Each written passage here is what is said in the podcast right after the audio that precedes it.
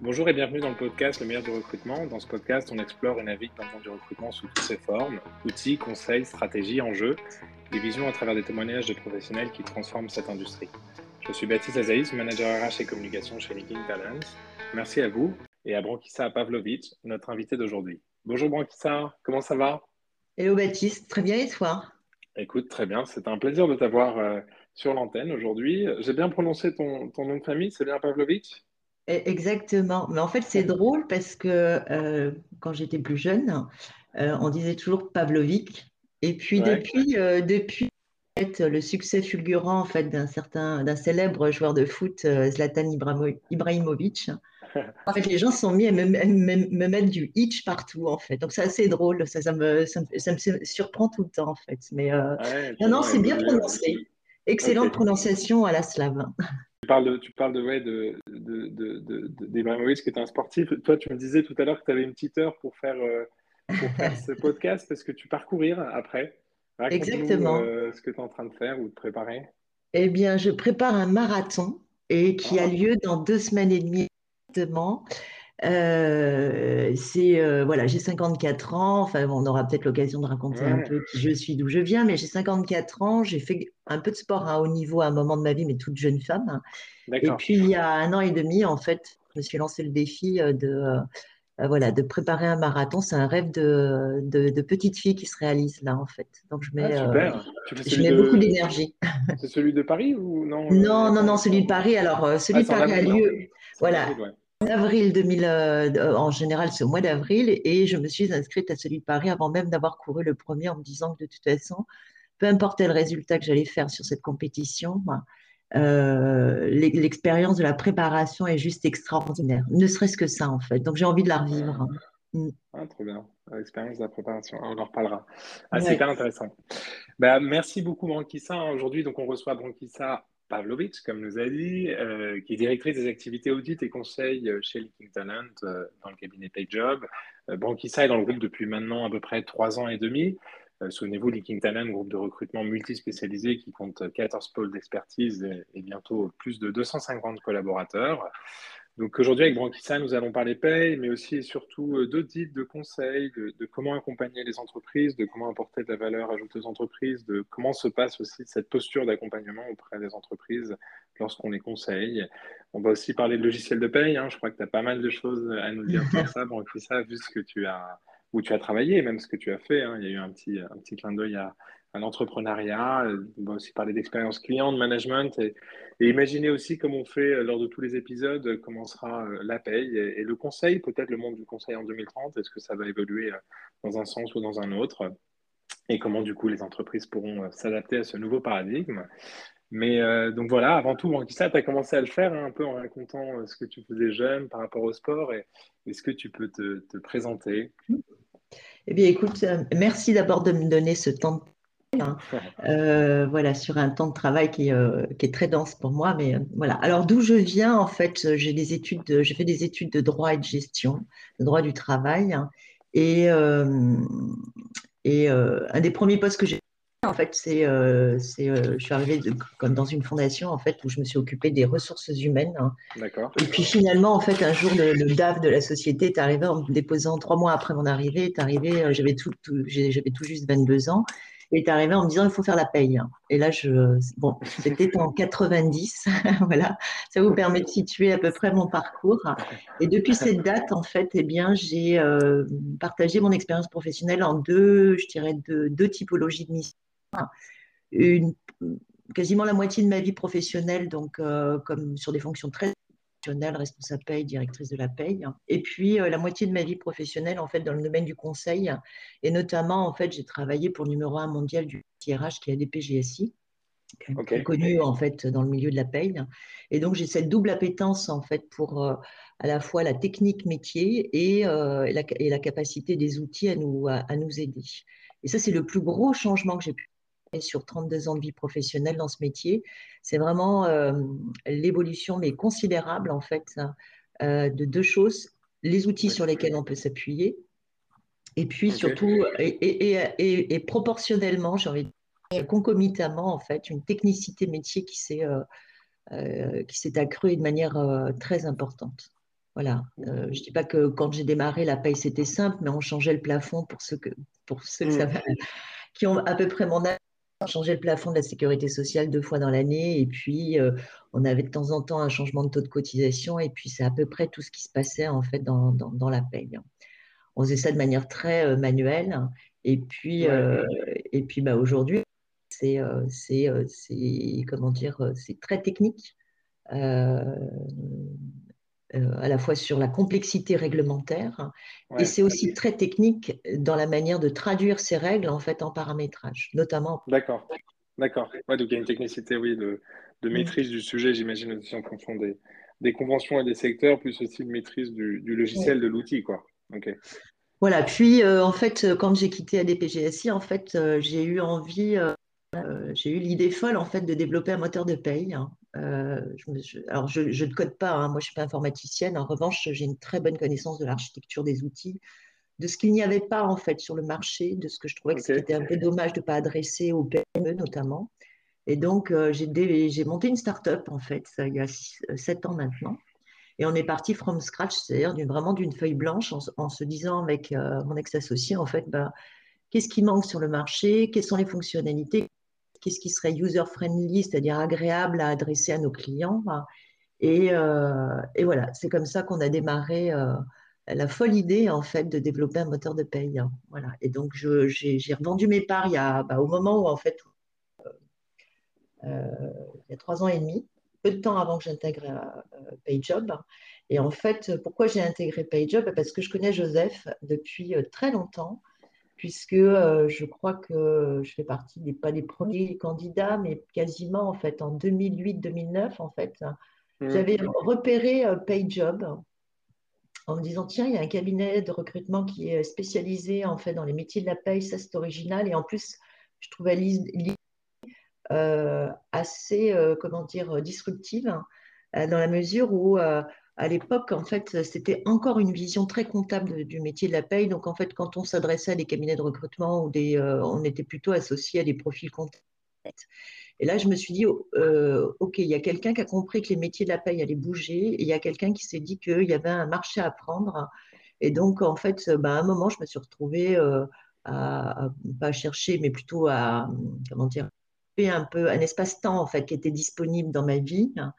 Et, euh, et, donc j'ai adressé un CV. Et un quart d'heure après, Joseph m'appelait.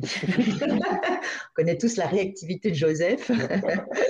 et donc un quart d'heure après, il m'appelait et je, lui ai expliqué, ben voilà, je cherche une mission pas trop longue, mais parce que j'ai ce projet-là, en fait, voilà. Donc euh, et il a pris ma candidature et euh, je crois que trois jours après, j'avais deux propositions, en fait, deux entretiens et voilà, c'est comme ça que j'ai connu Joseph. Voilà. Et donc les deux postes qu'on suivi, même les trois postes qu'on suivi, en fait, c'est par PayJob que je suis passée.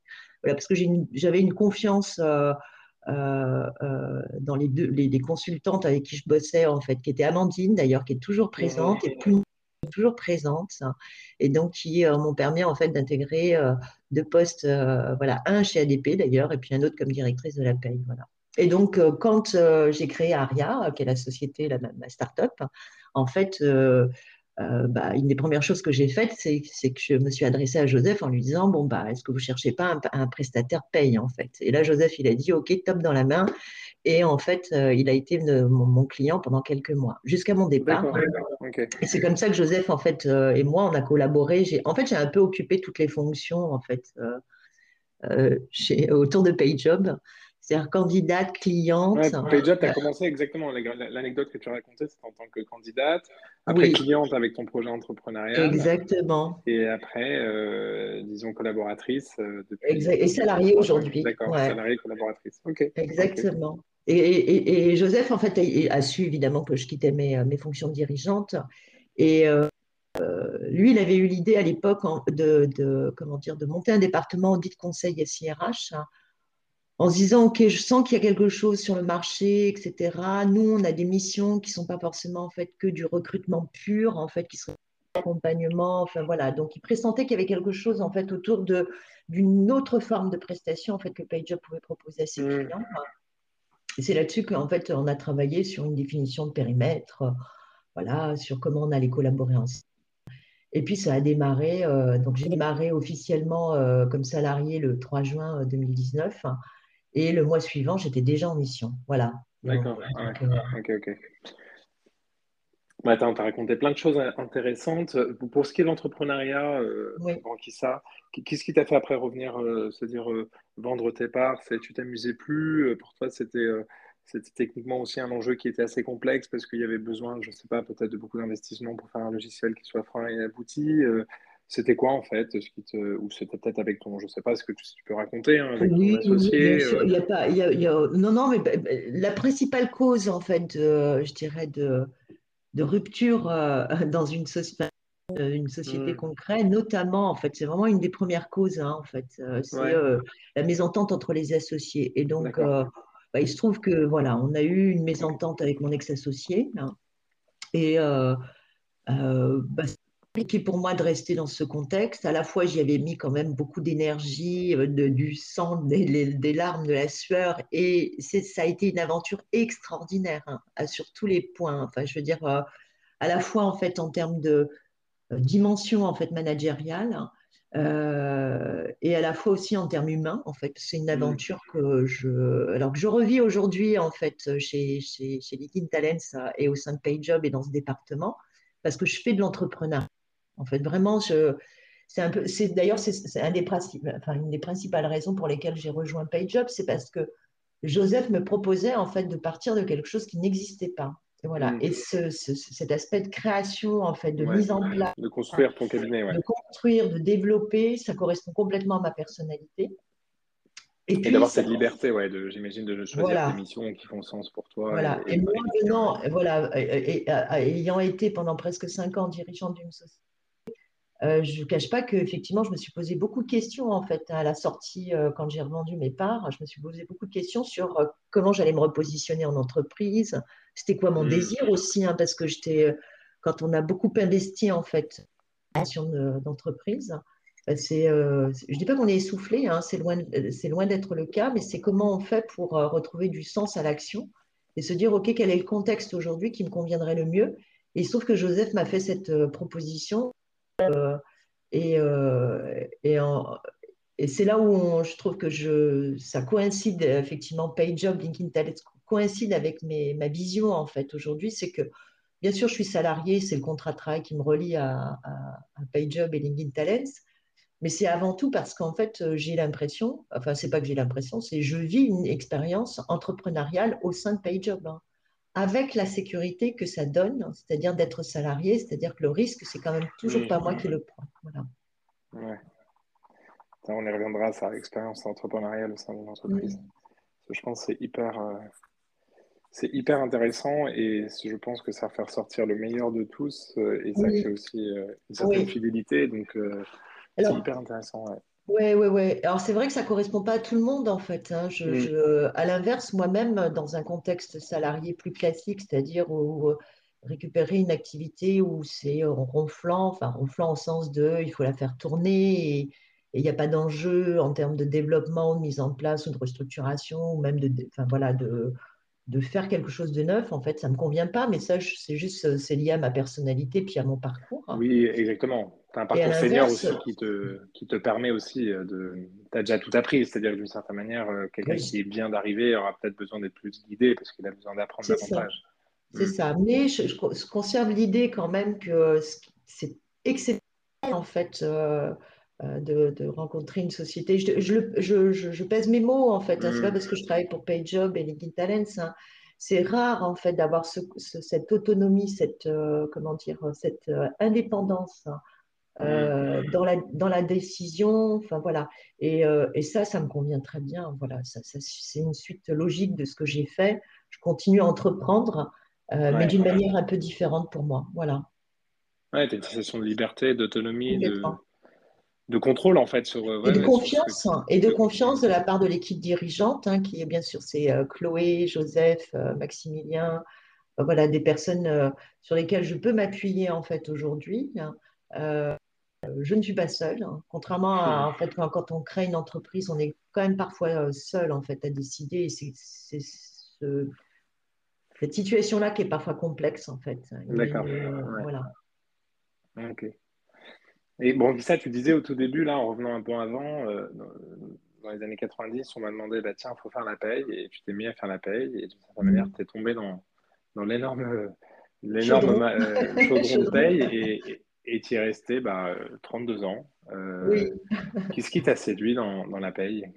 Alors, j'ai eu plusieurs, plusieurs périodes dans ma vie, en fait. Euh, au début, c'est pas que j'avais euh, j'avais un complexe, mais en fait, tous les gens qui avaient fait du droit avec moi, en fait, occupaient des fonctions plus, enfin, je dis entre guillemets, hein, plus nobles, du type RRH, DRH, en fait. Et c'est vrai qu'en fait, les gens, quand je leur disais, ben, moi, je fais de la paye, les gens me regardaient en disant, ah ouais, elle est comptable, quoi. Enfin, avec un, presque un peu de, pas de, mmh, dédain, en fait, dans le regard. pas de mépris, mais de dédain, en tout cas, en disant, bon, elle est comptable, quoi. Et donc, du coup, la première, pendant peut-être dix ans, en fait, effectivement, je n'avais pas un complexe d'infériorité, mais je me disais, bon, bah, j'ai choisi de faire de la paye, euh, mais euh, ça m'intéresse intellectuellement parce qu'en en fait, c'est très concret, la paye. C'est la traduction vraiment mathématique, en fait, de règles. Et il faut trouver, et en plus, avec une complexité supplémentaire, c'est qu'en fait, tout est dans le code ou dans la convention collective. Donc, en plus, on va ajouter des règles de gestion. Donc, ça me convenait, moi, en fait. Très Voilà, c'est le, je rappelle quand même que le bulletin de paye, c'est le premier lien euh, du salarié avec son entreprise, en fait. Donc, pour moi, c'était un acte RH fort, en fait, déjà à l'époque. Mmh. Bon, bon, tout le monde n'avait pas cette vision-là. Et puis, euh, et puis, deuxième partie de ma vie, j'ai tenté d'en sortir de, cette étiquette paye, en fait, en me disant, je vais faire du recrutement, je vais faire des choses de la formation, euh, je vais faire du développement RH, enfin, que sais-je. Et puis, euh, les, les, les, c'est à ce moment-là que j'ai eu une, une, 8-9 ans, en fait, de, conseil indépendant. J'étais pas auto-entrepreneur, mais travailleur indépendant, voilà, sous le statut de travailleur indépendant. Et en fait, ce, qui intéressait les clients, assez bizarrement, c'était cette expertise que j'avais acquise pendant dix ans. Et donc, je me suis dit à un moment, bon, bah, ça sert à rien de lutter, en fait, pour essayer de faire chose, autant, en mmh. fait, s'asseoir sur quelque chose que tu maîtrises. Capitaliser, sur ce que capitaliser sur ce que tu sais bien faire et qui t'a intéressé et que tu vas transmettre, en fait. Donc, j'ai fait de la formation, j'ai fait du conseil, de l'audit, euh, voilà, et les gens étaient, euh, voilà. Et c'est devenu, en fait, ça m'a réconcilié quelque part avec l'image. Et dans le même temps, il y a eu ce marché, ce marché de la, je dirais, de la compétence paye a explosé. Et donc, euh, c'est un métier qui a été revalorisé. Voilà, pour ceux qui ont démarré il y a une dizaine d'années, je compte. Hein.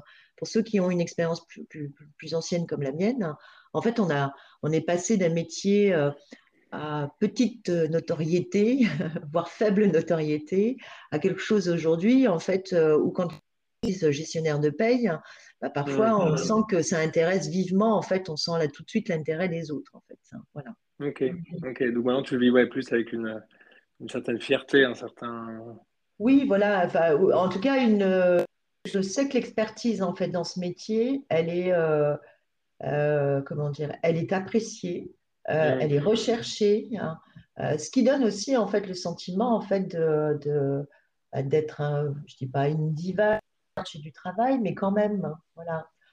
A priori, moi j'ai 54 ans, je devrais pas avoir trop de difficultés en fait jusqu'à la fin de ma vie professionnelle, quoi. Donc, euh, je me dis j'ai quand même choisi aussi une voie qui finalement s'est avérée en fait mm payante en fait en termes de stratégie de construction. Enfin, si, si j'en si avais eu une stratégie, hein, je sais pas trop, mais en tout cas, voilà. En tout cas, ça, aujourd'hui, je me rends compte qu'en fait, effectivement, cette spécialisation, elle a, elle a, elle a du sens en fait. Elle a eu du sens dans ma vie. D'accord. Ah, ok, ok. Ah non, mais ouais, le, chemin a eu du sens, exactement. Comme tu dis, est-ce que c'était une stratégie ou pas ou que Oui, c'est autre chose. Ouais. mais en tout cas, ça, ça paye, comme la paye. du coup, euh, avant de rentrer, euh, pour, pour, un peu mieux te connaître aussi, avant de rentrer dans tout ce qui est l'univers PayJob, l'univers aussi de l'audit et conseils, comment justement vous, vous accompagnez les entreprises, comment avec tout ce que tu as appris, euh, tu arrives justement à les aider euh, dans plein de, de, de, de, différentes actions ou, ou de, différentes stratégies à mettre en place. je voulais juste, un jour, tu m'avais dit une phrase qui m'avait pas mal marqué. On était en train de se souvenir lors de la convention, première convention ensemble à, à Montpellier. Euh, c'était, on parlait un peu, c'était, c'était parti un peu en philosophie. Je crois que tu as fait aussi de la, la science de l'éducation et tout. Et, et tu m'avais dit un peu, euh, bah, c'était un peu pour, pour, pour, pour, pas pour excuser quelqu'un, mais pour comprendre quelqu'un. Et tu avais dit, écoute, euh, on a tous notre histoire et on fait ce qu'on peut de mieux, ou quelque chose comme ça. En tout cas, je me souviens très bien de, on a tous notre histoire. Oui. Euh, ça m'avait marqué et je me suis dit, tiens, c'est vrai, j'en avais entendu parler et ça m'a fait du bien de le réintérioriser. Qu'est-ce que tu voulais dire par là On a tous notre histoire. Eh bien, euh, moi, je, suis toujours très, comment dire, très curieuse de, des parcours des personnes, en fait, alors qu'ils soient bien sûr professionnels et privés. Bon, l'espèce, le sujet, c'est la, sphère professionnelle. Parce que, en fait, quand, tu, quand tu interroges les gens, tu es un peu curieux en fait de leur parcours. Tu t'aperçois qu'il n'y a rien de linéaire dans la vie en fait. Mm. C'est-à-dire ce qui semble en fait euh, être un chemin tout tracé, c'est pas vrai. Et ça l'est encore moins aujourd'hui, je trouve, avec euh, euh, c'est on peut se lâcher, quoi. Se lâcher au sens de changer d'orientation professionnelle, faire deux trucs en même temps. voilà. Ce qui était, c'était plutôt plus rare, en fait, dans ma génération, mais ça c'est complètement admis aujourd'hui.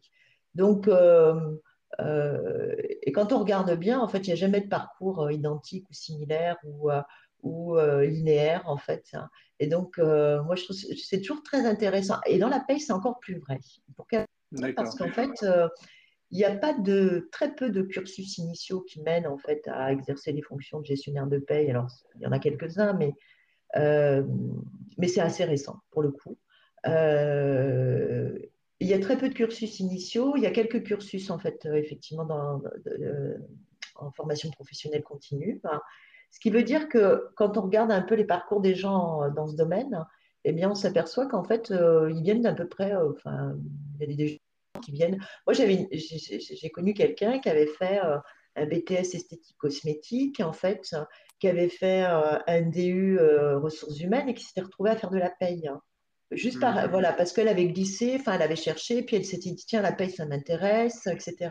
Et donc, c'est, en, paye, je trouve qu'il y a une richesse, en fait, des parcours euh, et une acceptation encore dans le recrutement et de la part des recruteurs, en fait, justement, que les personnes puissent être en reconversion professionnelle, avoir envisagé de, avoir fait autre chose les dix premières années de leur vie, en fait, et faire de la paye aujourd'hui.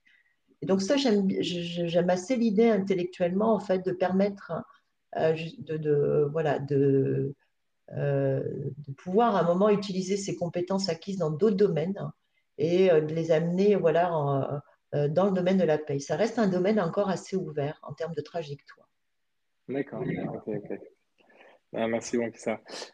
du coup, est-ce que tu peux, est-ce que je te propose de passer à la deuxième partie hein, qui va plutôt être PayJob, la partie surtout audit et conseil. Uh-huh. Euh, je crois que l'auditeur, hein, PayJob, euh, parce qu'on a fait pas mal de podcasts, hein, fait partie évidemment de Linking Talent, un cabinet qui est spécialisé dans, dans le métier euh, de la paye ou, tous les métiers qui, qui, gravitent autour de la paye. Ce qui peut être intéressant, c'est d'expliquer un peu ta partie, la partie audit et conseil, en fait, quel, est un, quel est le service que vous apportez aux clients, pourquoi les clients viennent toquer à votre porte. Alors, euh, c'est euh, euh, bien ah bah, merci de me donner d'ailleurs l'éclairage. voilà, je communique pas suffisamment, je trouve, mais parce que je suis aussi dans les opérations en fait, et mmh. j'exécute moi-même des missions et puis j'encadre une équipe de consultants, voilà. Et donc, PayJob conseil et audit. En fait, ben, comme je le disais tout à l'heure, on est parti d'une feuille blanche, c'est-à-dire Josette m'a dit voilà les grandes lignes, ben, après tu fais ce que tu veux. Et donc, ça, ça, peut être à la fois anxiogène et à la fois je je trouvais l'idée géniale, c'est-à-dire que j'ai construit en fait l'offre de service autour de ce que je savais faire moi, parce que c'était plus facile en fait dans un premier temps d'aller sur euh, des, missions que je maîtrisais complètement, où j'étais capable moi en fait à la fois de euh, diriger et de, recruter et de staffer et d'être en face en front de client. Et donc on propose quoi en fait sur ces sur ces euh, sur ces axes-là? Sur la partie audit, en fait, on a deux types d'audit qui sont l'audit de conformité réglementaire et puis l'audit organisationnel. Sur la partie audit de conformité réglementaire, en fait, euh, bah, on prend les résultats produits en paye, on se met à la place d'un inspecteur URSAF et on regarde ce qui est conforme et non conforme. Voilà. Et on rend un, rapport de conformité ou de non conformité. Voilà, ce qui permet voilà les écarts entre ce qui devrait être fait et ce qui, ce qui n'est pas fait. Euh, sur la partie euh, organisationnelle, en fait, on, est, on a souvent des problématiques du type je, je, des RH qui m'appellent je sais que ça marche pas, mais j'arrive pas à déterminer les causes profondes, en fait, les causes racines. Aidez-nous à identifier, en fait, et surtout, aidez-nous à mettre en place un plan d'action et voir, on peut aller jusqu'au déploiement du plan d'action, l'accompagnement ensuite.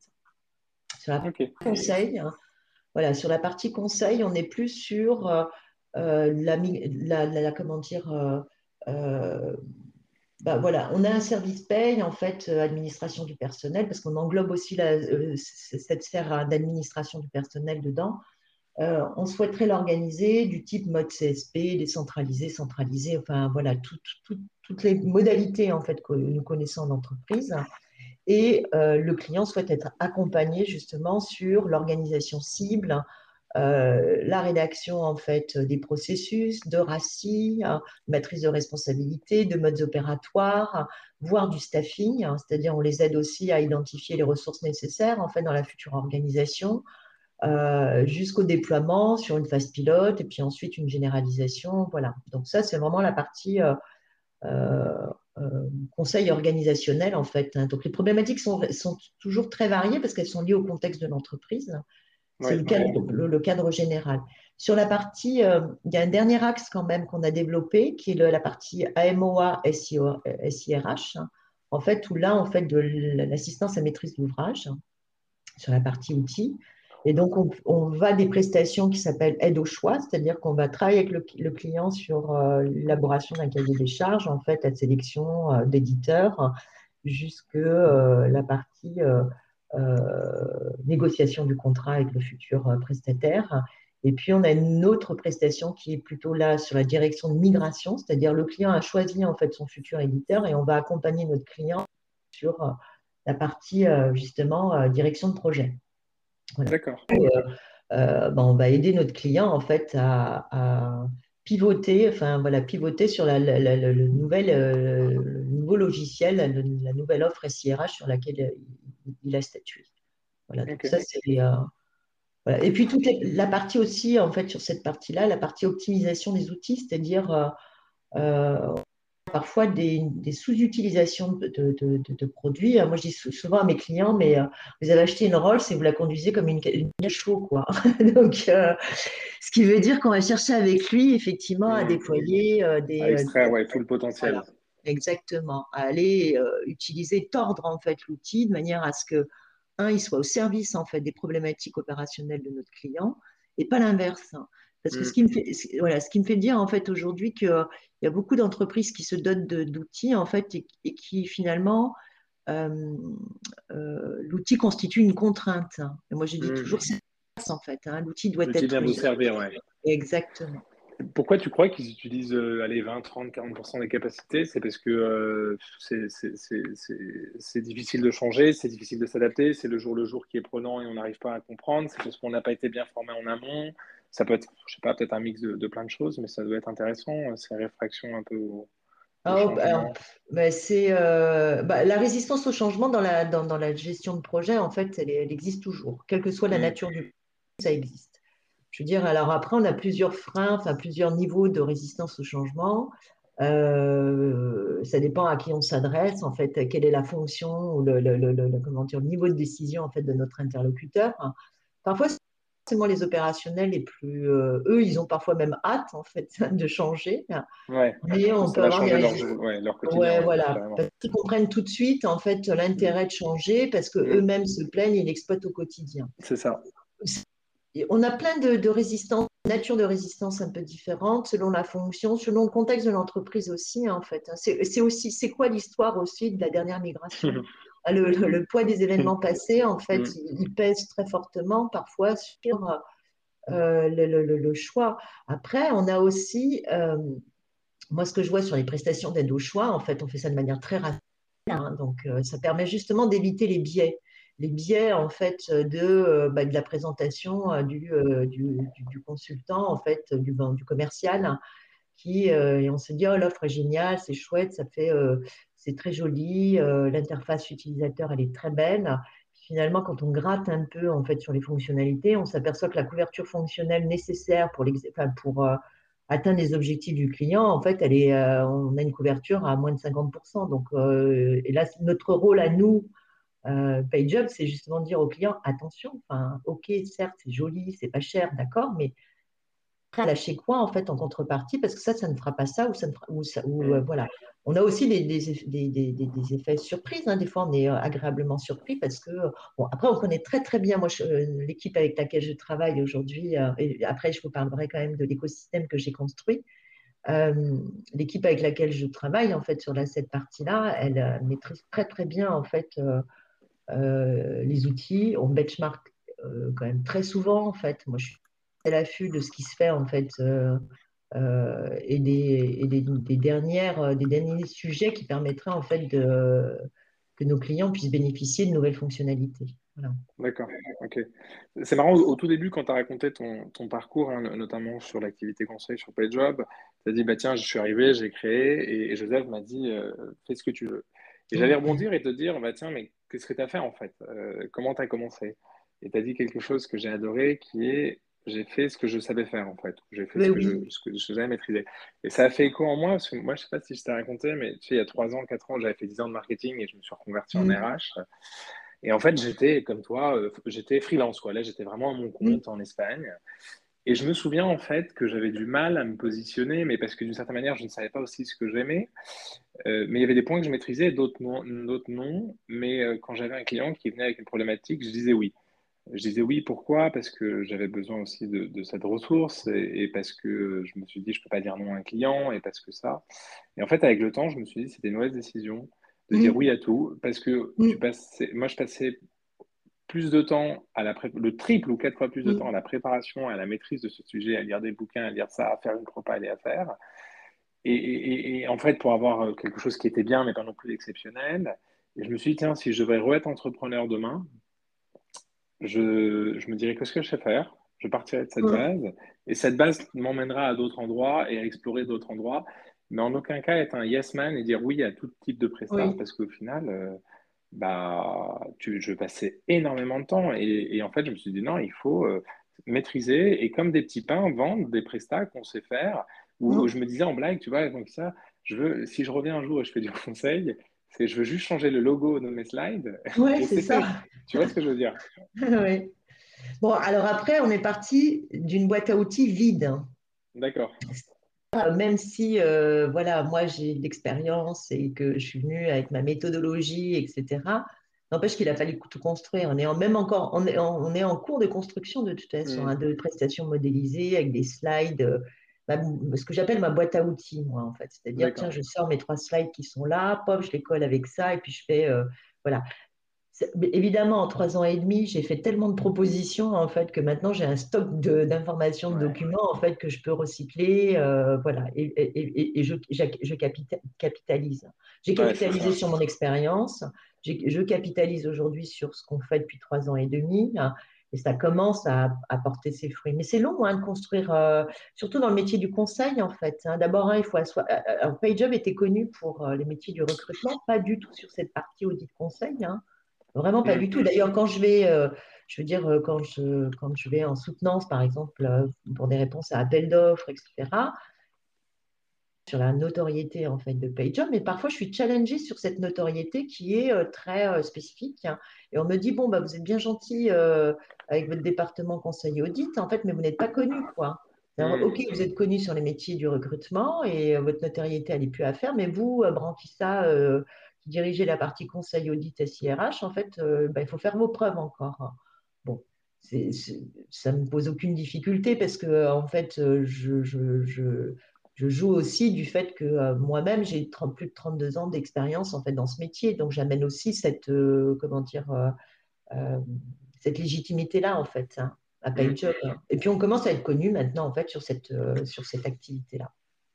Ouais, c'est ce que j'avais demandé, comment évoluer, comment ça a évolué en trois ans. C'est-à-dire, ouais, tu utilises des slides qui sont intemporels et universels, ça c'est super. Et je voulais savoir niveau client, niveau notoriété.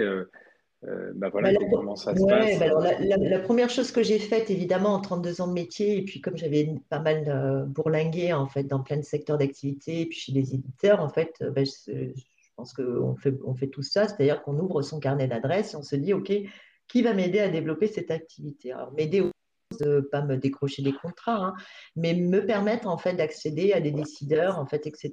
Donc c'est ce que j'ai fait, naturellement, c'est ce que j'ai fait. Donc j'ai ouvert mon carnet d'adresses.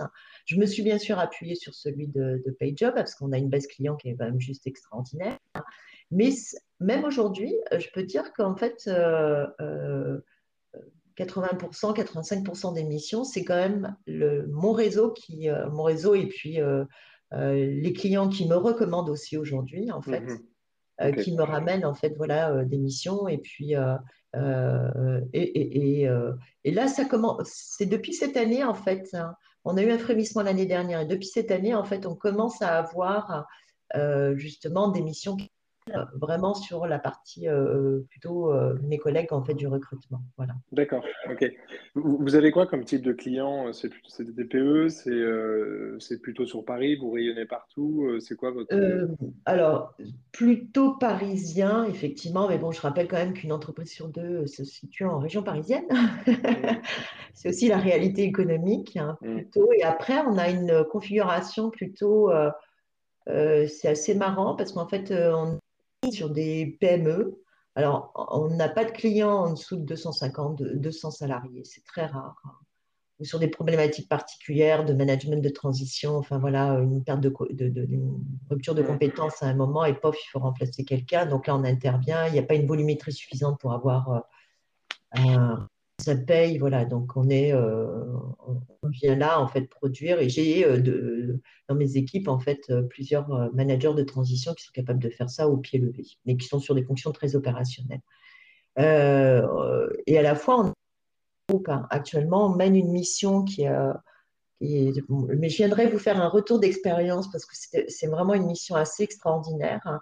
On a un groupe, euh, voilà, on, accompagne un CSP euh, qui gère 40 000 payes.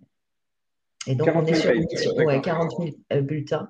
Et on est sur une mission, là, en fait, vraiment de problématique d'efficience, d'efficacité, en fait, du CSP. Et on aide, en fait, ce CSP, justement, à, mettre en place une organisation cible, à la, décliner en phase pilote. Et puis, si ça fonctionne, en fait, si ça, on obtient les résultats, à généraliser le déploiement. Vraiment, c'est sur l'optimisation de process et d'outils. Là, pour le coup, c'est les deux. Et, euh, donc, donc on a des PME de 200 salariés où les problématiques, c'est euh, plutôt de manière un peu plus concrète, hein, c'est produire et sortir euh, les bulletins. et puis à la fois, on a des problématiques vraiment beaucoup plus sensibles. Hein, euh, sur un énorme CSP en fait euh, où on est euh, sur une mission voilà d'accompagnement au changement en fait chez le client. Et je voudrais revenir, j'en profite d'ailleurs pour faire un éclairage sur les équipes en fait, hein, parce que je ne suis pas toute seule évidemment. Quand j'ai démarré, j'étais toute seule. Hein, et, et, donc, j'ai construit un écosystème en fait hein, de, de, consultants qui travaillent pour nous. Qui sont soit des freelances, soit des gens en société, soit des salariés de PayJob. Euh, Aujourd'hui, on est, on tourne entre une quinzaine, une vingtaine de missions euh, concomitantes. Alors parfois, il y a des consultants qui peuvent faire euh, deux missions, hein, parce qu'on a des missions à temps partagé. Donc, euh, et donc, toutes les personnes avec qui on travaille aujourd'hui, sont des gens très expérimentés. J'ai fait le choix, et là, c'est vraiment un choix, je dirais, en fait. Et euh, c'est d'être euh, en relation avec des directeurs de projet, des chefs de mission, en fait, euh, très expérimentés, parce que ça me permettait aussi d'instaurer, je dirais, une relation de confiance, en fait, avec des gens avec qui j'avais travaillé par le passé, et puis vis-à-vis de nos clients. ça permet aussi, en tant que dirigeante de cette activité, en fait, se dire, OK, là, j'ai affaire à des gens, euh, quand s'ils m'appellent, c'est vraiment parce qu'ils ont une problématique particulière et ils ont besoin de moi pour décider de, la résolution, en fait, des solutions qu'on peut apporter. Et puis, euh, euh, c'est plus. Et, troisième axe, en fait, pour moi, c'était de dire on a une activité qui est, comment dire, toute nouvelle chez PayJob. Mm-hmm. Et on a besoin de, de, de, se faire connaître sur ces, sur ces, activités. Et donc, à ce titre, en fait, je me suis dit, la meilleure façon, c'est de s'entourer que de seniors. Voilà. OK. Ok, et pour gérer ces 15-20 missions, vous êtes combien, euh, combien Alors, il y personnes? a, C'est des pics, voilà. des pics, hein, mais en moyenne à peu près. Euh, euh, oui, on est entre 15 et 20 missions. euh, en ce moment, on a un peu plus de 20 missions, mais euh, bah, écoute, quoi, euh, 4-5 on a, voilà, ouais, on, non, non, on a, ouais, on a euh, entre 12 et 15 consultants actuellement, D'accord. Ah, ok. Et, euh, et accompagnée par Laetitia, en fait, qui est mon bras droit et qui est en train de, voilà, de monter en compétence justement sur cette partie vraiment en fait de, de direction de mission, parce que ma posture aujourd'hui, en fait, c'est de diriger en fait un le front de client, le référent vis-à-vis du- euh, donc euh, garant du cadre en fait qui a été négocié avec le client, euh, garant du cadre qui a été négocié bien sûr avec le consultant ou le ou les consultants qui exécutent la mission. Et puis, euh, en fait, euh, moi-même, je me staffe, j'exécute, je continue à exécuter des missions, parce que ça me semble important pour moi, en tout cas, de ne pas perdre de, de vue les problématiques très opérationnelles. Moi, j'aime, être sur le terrain, en fait, hein, j'aime faire aussi. Donc, voilà. Ouais, ça te rend légitime aussi. Ouais, exa- exactement. Surtout dans le Oui, parce euh, Mm. où on a cette impression, on peut avoir cette impression que, que c'est des. Non, que ça peut. J'ai pas envie de dire hors sol, mais que c'est des gens qui, qui, qui passent leur vie à conseiller, mais n'ont jamais oui. appliqué. hein. J'exagère, hein. euh, C'est pas le cas, hein, mais ça peut être la, la vision que peuvent avoir certains, quoi. Ah ben moi je euh, ouais, mais tu as, totalement raison parce qu'en fait euh, moi si on me parle de euh, précondi JSS en, en cas de subrogation je sais exactement ce que ça veut dire voilà non mais là c'est pour me un peu diva mais euh, peu je, diva. je, je suis je parle métier en fait ça. Ouais.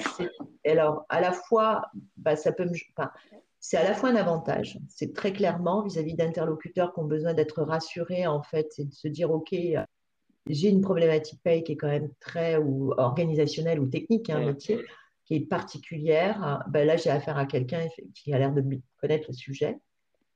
Euh, et à la fois, parfois, ça peut me jouer des tours parce que justement, en fait, euh, comme je suis très métier, très opérationnel, en fait, euh, ben, ça dépend de mon, du niveau de mon interlocuteur. Effectivement, peut-être que je peux de temps en temps manquer de, de, de, enfin, pour certains de mes interlocuteurs, hein, j'entends, vision un peu Hmm. plus stratégique, en fait, qui serait plus macro, en fait. Mais ça ne me gêne pas. Je comprends. Pas parce que je, je voilà, moi, je, je... Oui, tu as les deux facettes et tu y joues, quoi, un peu, où tu l'équilibre, quoi, Exactement. plus que. Ouais, exactement. Et, et Branquissa, justement, moi, sur cette conversation, euh, par rapport au, au conseil, euh, pour moi, ce qui est hyper important dans le conseil, c'est évidemment la partie conseiller, mais aussi la partie Mm, d'implémentation, d'exécution. mm, Moi, je me souviens quand j'avais été en conseil il y a deux ans euh, dans, dans un cabinet à Paris, j'étais allé voir un client et en session avec les employés, ils disaient non, mais tu sais, euh, il y a déjà un cabinet qui est venu il y a trois ans, il a ouais. dit des trucs et rien n'a été changé. Et, et donc, et parce que tu y crois, et parce que vraiment tu y crois, et donc Mm, là, non, mais nous, ça va être différent, on a une approche qui est différente, comme ça, Euh, le codir aussi est d'accord, tac, tac, tac, ça va être différent, parce que tu as besoin de, de, de leur redonner une, une certaine, une certaine, une certaine croyance pour qu'eux-mêmes aussi jouent le jeu et participent, et qu'on puisse exécuter. Et euh, bon, bah, cette boîte, six mois après, il y a eu un changement de directeur, et le projet est tombé à l'eau et tout. Et, et je me souviens de cette call avec ces gens en visio, c'était en plein Covid, non, ça va être différent. Et, et je m'en suis toujours voulu, et- mais, mais j'y croyais. hein. et, en fait, c'est là où je me suis dit, mais attends, c'est tellement important l'exécution quand tu es en conseil. Et Oui, il y a des heures de prestat à facturer aussi en plus, oui. parce que ce qu'on veut, c'est vraiment le changement. Et, et c'est un peu, toi qui fais du marathon, j'ai envie de te dire, c'est un peu le le mur, quoi. Tu vois, C'est ça, c'est le mur 30-35, des ça va. 32.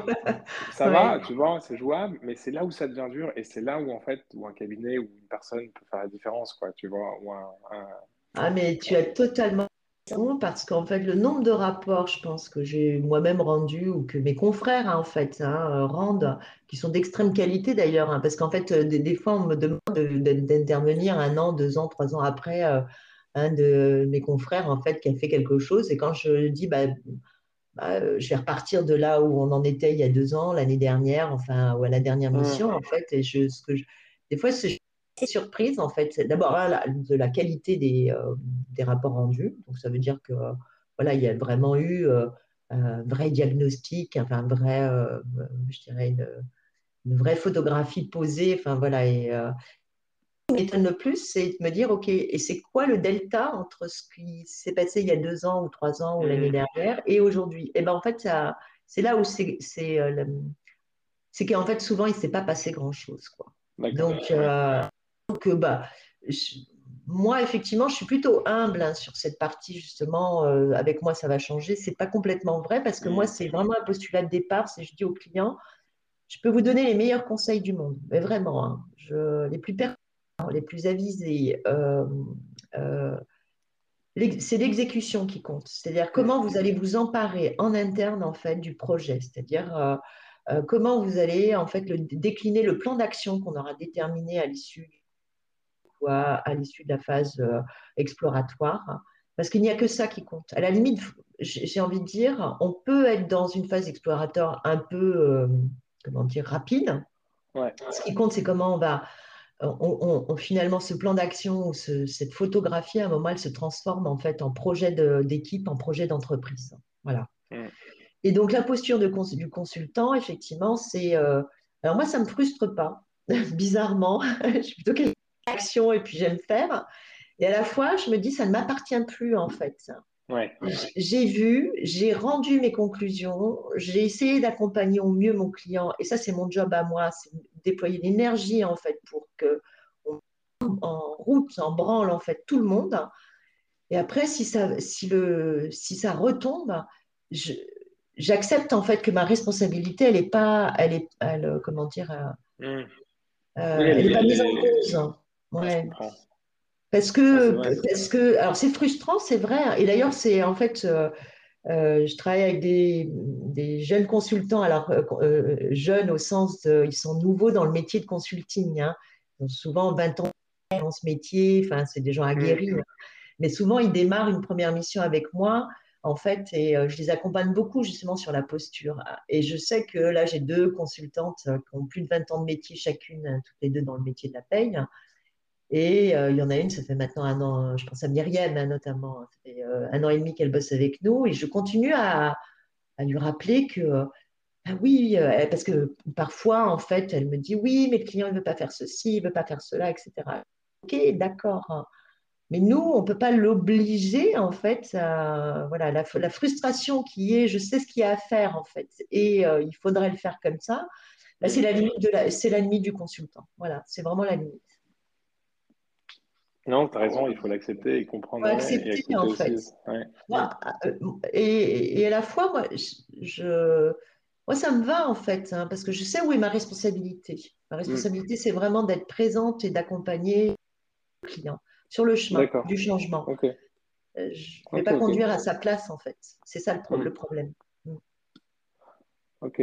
Bah, D'accord. Ouais, c'est hyper intéressant, mon ça. J'ai envie de te dire, moi aussi, j'ai accepté que que l'entretien devait durer, notre échange devait durer une petite heure, donc euh, je te propose de, continuer si tu veux, c'est hyper intéressant euh, de, continuer sur, sur, le prochain point euh, qui est le, on parle du recrutement en 2030, mais ici on peut, le, on peut le, on peut le, on peut le cadrer plus dans tout ce qui est la paye ou même dans tout ce qui est l'audit en 2030. Je voulais voir un peu pour toi, est-ce que tu penses que ça va évoluer, les problématiques au niveau conseil vont être, vont être les mêmes ah oui. Ou tu penses que ça va évoluer d'ici euh, ah, mais Moi, je pense que le besoin d'être accompagné, en fait, euh, je parle là du métier de la paye hein, et du, du, SIRH, hein, mais le, besoin, il va, il va aller croissant. Pour moi, il y en a vraiment quelques encore.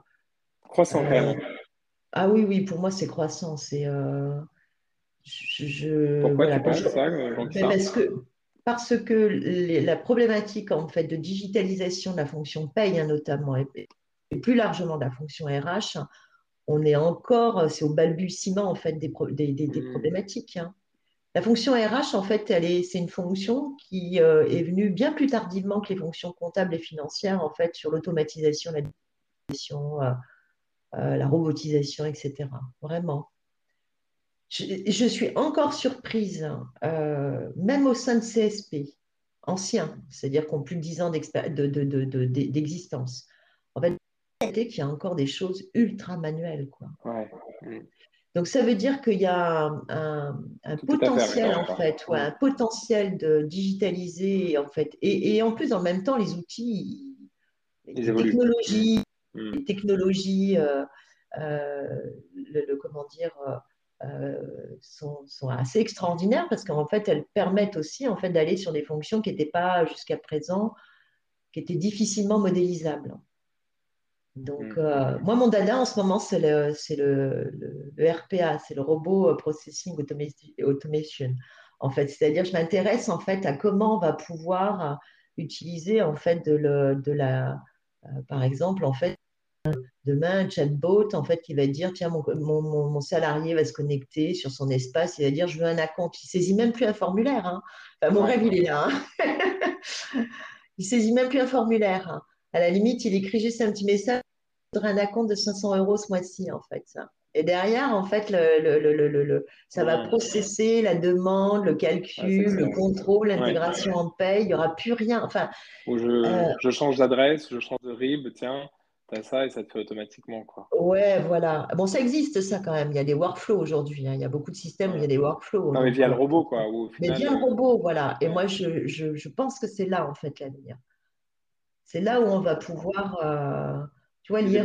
qui, font ces robots, là, ces petits assistants Enfin, j'ai. Alors, c'est pas dans mes clients, mais je, je m'intéresse à une entreprise qui a mis en place, en fait, des, des, process via RPA, en fait, là. Mmh. Et donc, je suis en train de découvrir comment ils s'y prennent. Voilà. Donc, ça, je pense qu'à l'avenir, ça va, ça va exploser. Quand tu penses en fait qu'il y a encore des PME en fait qui euh, traitent euh, les, demandes de congés payés via des, euh, documents papier, hein. non non, bah, d'Excel c'est encore bien, mais des documents papier. Hein. Ah voilà, ça fait rire tout le monde, mais c'est la réalité. voilà, donc ça veut dire qu'on a une telle, je veux dire, ça, ça viendrait à personne en fait à l'idée aujourd'hui de te faire de la version papier, on est d'accord. Donc, mmh. donc demain en fait en paye RH, hein, plus largement la RH on aura automatisé, en fait, en tout cas, outillé les fonctions. Voilà. Ouais. ouais, ce qui améliore l'expérience du candidat, ce qui, euh, ce qui réduit les coûts et ce qui euh, enrichit aussi la fonction RH parce qu'il y a moins de choses à faire à la mano et ce qui rend aussi euh, l'info plus accessible. Quoi. Si tu me dis, c'est à tu es le manager qui est à 200 km de distance et pour savoir s'il a pris des, ses vacances, limite, il faut passer un coup de fil. Quoi. donc, c'est vrai que on, a moins accès quand, c'est, euh, quand tout reste analogue ou, compliqué à, regarder. On a quand même beaucoup moins accès à l'info qui est quand même hyper importante euh, euh, au quotidien d'une organisation d'une boîte. Quoi. Hum, hum, complètement. Bon, ça répond à plusieurs choses, hein, plusieurs sujets, hein, c'est-à-dire déjà augmenter la productivité. Alors, je sais que c'est beaucoup de gestionnaires de paye qui n'aiment pas ce terme, mais c'est quand même un défi pour la fonction de paye de demain, c'est augmenter la productivité. Mais, mais pour quelle raison? Pour recentrer la compétence en fait hein, du gestionnaire de paye sur des tâches à forte valeur ajoutée. Hein, voilà. Mm. L'idée, c'est d'utiliser le, niveau d'expertise en fait des gens à bon escient. Ça, c'est la première pour moi aujourd'hui à résoudre. La deuxième problématique, en fait, c'est euh, effectivement améliorer. Maintenant, notre client interne, c'est qui? C'est le salarié, en fait. Hein. Donc, arriver dans une société où on fait une demande de congé payé euh, papier, moi, j'ai l'impression d'être au XXe siècle, en fait. Hein. Et donc, euh, euh, et du coup, l'idée, c'est de se dire, OK, mon collaborateur est un client interne, en fait, et l'expérience collaborateur, en fait, c'est quand même un, débat qui agite un peu la fonction RH en ce moment. Quoi. Donc, voilà. Non, par raison, par raison. Tu as raison, et j'y repensé, moi, quand, quand, euh, quand, je suis rentré en France. Là, ma première paye, c'était, je me souviens, j'avais un coffre-fort et je suis retapé. J'ai refait six mois après dans une autre boîte dans le sud-ouest, là, avant de ouais. chez Linking Talent. Et il me laissait ma paye sur mon bureau, euh, dans un open space, euh, sur un, dans une enveloppe. Et je me suis dit, ah ouais, d'accord, déjà, n'importe qui peut, parce que c'était une enveloppe pas fermée, peut l'ouvrir, regarder, ouais. si c'était pas là, c'est pas forcément top. Et bon, écologie aussi. Et deuxièmement, tu as surtout le côté, du coup, je vais la garder, je vais m'acheter un classeur. Tu vois, moi, j'avais, je sais pas, l'autre, j'ai toujours accès à mon ancien coffre-fort, je sais pas si c'est à vie, je pense. Je me suis dit, oula, quoi. Et, en fait, tu te rends compte que quand il y a ça, c'est aussi un reflet de ce qui vient derrière aussi Nebo RH. C'est ça. ça. dit, ça dit, et c'est très clairement pour moi, ça dit quelque chose de la manière dont est considérée la fonction RH dans l'entreprise. Mmh ça dit du coup qu'en fait, euh, bah, on a peu de moyens et que en fait, euh, bah, c'est une. Mais je, le constate. Hein. Euh, moi, j'ai des clients, il y a encore peu de temps, ils distribuaient les tickets restaurants. Ça, me paraît totalement fou, mm. quoi, en fait, aujourd'hui, avec ce qu'on sait faire, en fait, ce que l'offre, en fait, qui est sur le marché, parce qu'il n'y aurait pas d'offre. Je me dirais, OK, tu. Bon, ça, il n'y a pas de solution, tu peux comprendre, ouais. Voilà, il n'y aurait pas de solution technique, OK, tu, tu rêves, ça dans un monde mm. idéal. Parce que moi, je suis une grosse, bah, je suis une énorme rêveuse, en fait. Hein. donc, euh, moi, je suis une, feignante, en fait. Hein. donc, euh, si je peux déporter sur la machine. Euh, le moindre effort, en fait, quelque chose qui me coûte en termes voilà, de, temps, je, je, je, le fais avec plaisir. Hein. Moi, j'ai faut que j'utilise mon, mon, efficacité ailleurs, en fait, hein, que de distribuer des tickets restaurants ou de saisir euh, bêtement, en fait. Hein, voilà. Et donc, je me dis, bah, s'il n'y avait pas l'offre, OK, il faudrait l'inventer. Donc, je me dis, bon, bah, comptons sur les startups, l'agitation, en fait, puis l'émulation qu'il y a en France, en fait, autour de la, la RH. Mais ça existe, quoi. Je me dis, bah, quand même, c'est que ça dit quelque chose de, de, de, de, la manière dont on considère la fonction RH dans l'entreprise. Donc, euh, Donc voilà. Non, bah, après, après, il y, a ce côté touchant de le distribuer à la main, bah, ça, ça, crée du lien. Moi aussi, je, oui, mais on peut... le, côté positif, on peut le trouver aussi d'une autre manière. Hein, je suis d'accord. Moi, je crois qu'en fait, on peut le trouver d'une autre manière. Ouais. Et, c'est marrant, ce que pas. Vas-y, vas-y. Non, non, je t'en prie. Non, le côté pareil, ce que tu as dit, ça me rappelle une phrase, euh, j'avais vu ça de Bill Gates, ça m'a fait sourire. À un moment, il avait dit, euh, je ne sais pas si c'est lui, en tout cas, ça a titré à lui, qui, c'était euh, genre, choisis une personne paresseuse pour un travail compliqué ou difficile. Parce que, parce que la personne paresseuse va trouver un moyen facile de le faire. Ah, mais moi, ça me rend folle en fait, mais j'ai toujours, été, toujours été comme ça. C'est-à-dire, si on peut faire un truc que je trouve bête hein, et que je me dis, et pourquoi je suis en train de faire ça, en fait? Faire de la saisie, c'est juste ahurissant pour moi, en fait.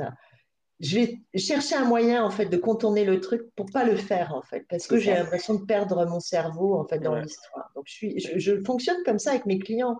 J'ai souvent, en fait, un regard un peu en me disant, mais c'est euh, euh, c'est absurde ce qu'on est en train de faire on le fait comme ça en fait. Hein. Mm. Euh, et, ça m'aide, hein, cette vision m'aide beaucoup. Hein.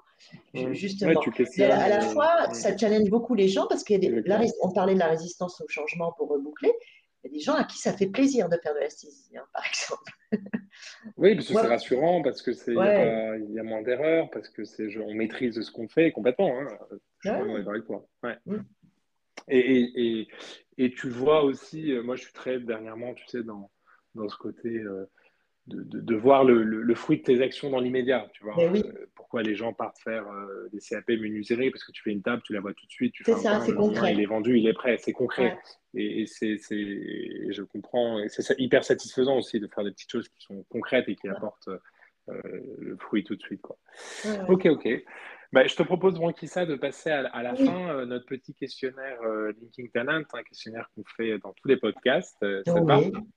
Très bien, parfait. Super. Alors, en plus, je crois que tu habites Paris, donc tu vas aimer la, première question. si tu hérites euh, d'un énorme panneau publicitaire sur les Champs-Élysées, tu mettrais quoi comme message euh, ou comme image dessus?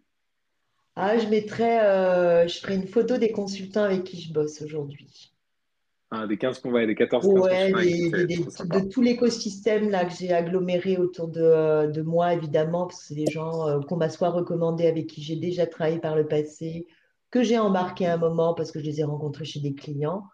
Ouais, je mettrai la photo de toutes ces personnes parce qu'il y a une vraie diversité à la fois de trajectoire, mais aussi de compétences. Et puis, il y a un truc qui nous rassemble quand même tous, je trouve, c'est le sens du service client.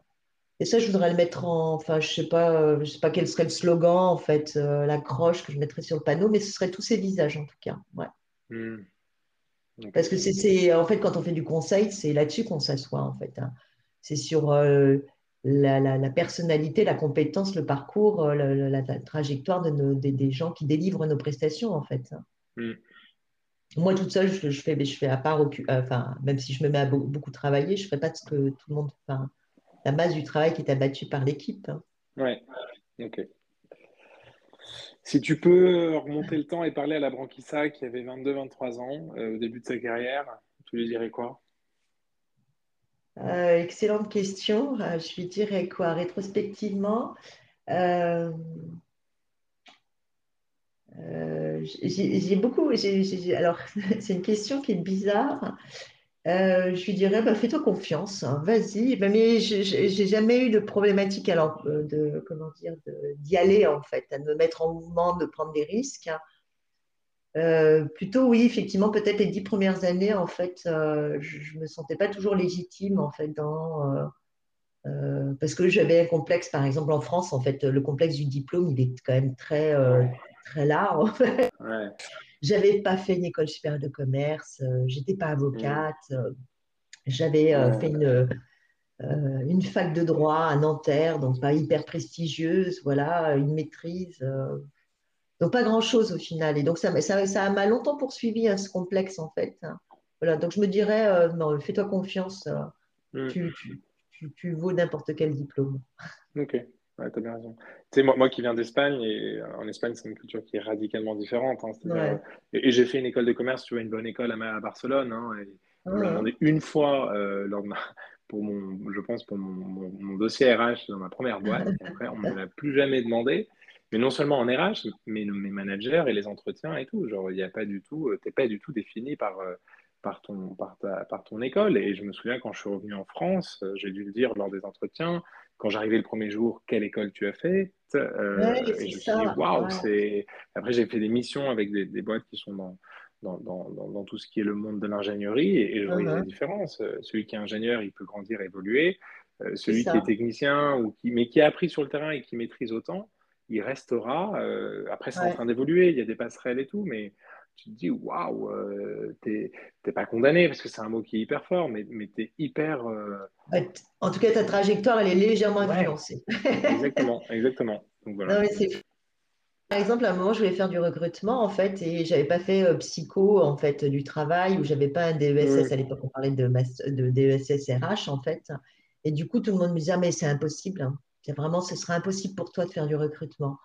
Et en fait, euh, c'est assez pénible. Tu vois, j'ai 54 ans en fait.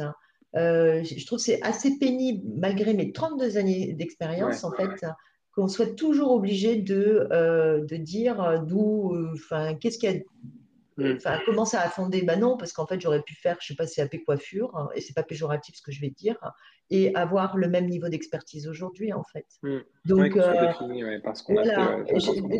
moi, j'ai pas fait des études en rapport direct avec ce que je sais faire aujourd'hui, et pourtant, en fait, j'ai acquis cette expérience. Hein, voilà. Mais de la même manière, je, je, ne pourrais pas aller dans un certain cabinet conseil hein, parce que je sais que je n'ai pas le profil parce que je ne sors pas des bonnes écoles. Mais c'est pas grave en soi, hein. j'ai fait ma, vie. Du coup, je vais peut-être adapter la prochaine question. Un diplôme à recommander Non, non, un livre. Aucun. Un, livre ou une, BD Une BD à recommander. Alors, j'ai aucune culture BD, mais alors, quand je dis aucune, euh, je suis vraiment nulle. Par contre, j'adore la littérature. Et je suis en train de lire euh, le dernier euh, Virginie Despentes euh, qui s'appelle Cher ah. connard. Je recommande vraiment. Bon, alors moi, j'adore Virginie Despentes, mais il y a les trash, etc. Et sinon, de manière générale, il y a, en, France, on a quand même quelques auteurs assez extraordinaires. Il y, a, il y en a une en particulier que j'ai découvert il y a une quinzaine d'années qui s'appelle Annie Ernaux et j'aime tout ce qu'elle fait. Quoi. Enfin, je, Annie Ernaux. voilà. Ouais, vraiment. Euh, mais il y en a d'autres, hein, parce que je pourrais passer. Euh, si on fait un podcast littéraire, je, viens. je suis une passionnée de, littérature. Ok. une dernière question. Alors, une petite une musique à, recommander? Une musique, oui. Alors, euh, il y a un ami. Alors, attends, je vais regarder. Sur, parce qu'il m'a recommandé. Alors, je suis fan d'opéra, de musique classique, etc. Mais pas que. J'ai des goûts assez éclectiques. Euh, j'adore ACDC, le heavy metal. Donc, donc euh, voilà. Par exemple, je vais aller voir la prochaine, tu vois. Donc, c'est pour te dire que. Non, j'ai découvert, euh, c'est un ami qui m'a recommandé ça, qui, qui, dirige un opéra, en fait, et qui m'a recommandé Only in Sleep d'Eric Essenvals. Et eh ben, je conseille à tout le monde d'écouter ce morceau. C'est divin. C'est Only, only, in Sleep. In sleep hein. Et c'est Eric, Eric Eschenval. E-S-E-N-V-A-L-D-S. C'est extraordinaire. Une, il y a une pureté, une limpidité dans la voix de cette jeune femme. C'est euh, c'est un moment suspendu. Voilà. Donc, je le conseille à tout le monde. Bah, super. Et que, comment, comment te, te suivre, à être en contact avec toi euh, bah, Alors, euh, et puis après, on m'envoie un mail euh, sur PayJob, Rankissa Pavlovic, at payjob.fr. Sur LinkedIn, euh, je ne suis pas hyper active, mais j'ai des petites contributions. Il y en a une que je vais faire d'ailleurs, quand j'aurai terminé le, marathon. Ouais, parce qu'en fait, euh, euh, pour reboucler avec ce qu'on se disait, euh, mon expérience de gestion de projet m'a énormément aidé pour la phase de préparation du marathon. Mais quand je dis énormément, en fait, c'est assez fou. Et d'ailleurs, c'est un projet de post LinkedIn que je jette depuis 3-4 jours.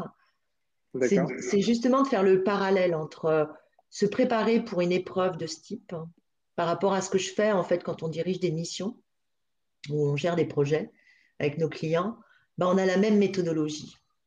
Même méthodologie. Mmh.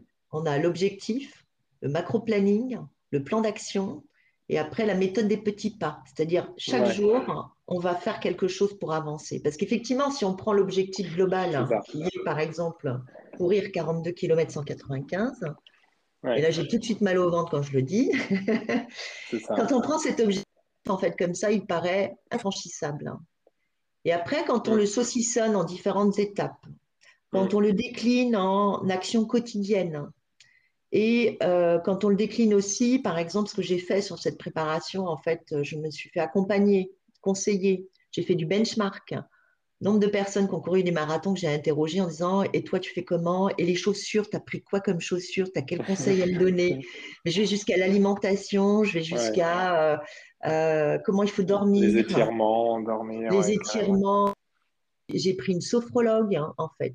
J'ai fait du renforcement musculaire, je fais la cryothérapie. Voilà. En fait, j'ai mis tous les moyens pour réussir parce que, en fait, j'ai construit ce projet de cours ce marathon comme si en fait je construisais un accompagnement en fait pour un de mes clients. C'est-à-dire j'ai une vision euh, un peu 180 euh, degrés en me disant oui, dans l'idéal, qu'est-ce qu'il faudrait que je fasse pour que ça fonctionne, pour vraiment en fait que je me donne tout le d'arriver à mon objectif? Voilà, c'était pour reboucler. Et donc je vais faire ce poste en fait euh, si je si je ne suis pas comment dire suffisamment euh, morte à l'issue euh, de ce marathon. Mais je, c'est très intéressant de, procéder par analogie. Là, pour le et c'est le, le avant, le pendant. Exactement. L'état d'esprit, euh, les doutes. Moi, j'ai eu la chance de faire le marathon de New York il y a, quelques ah. années. Et, et, si je l'ai fini, c'est parce qu'au kilomètre 35, il y a des gens qui sont là, qui te crient, qui crient tout le monde. Et tu peux faire le parallèle avec la, avec la reconnaissance euh, que tu peux avoir de l'extérieur, du client ou en interne, hein, euh, ou même quand tu finis aussi l'importance de, célébrer, de, se reposer, de se remettre en question, bon, bah, qu'est-ce qu'on fait maintenant?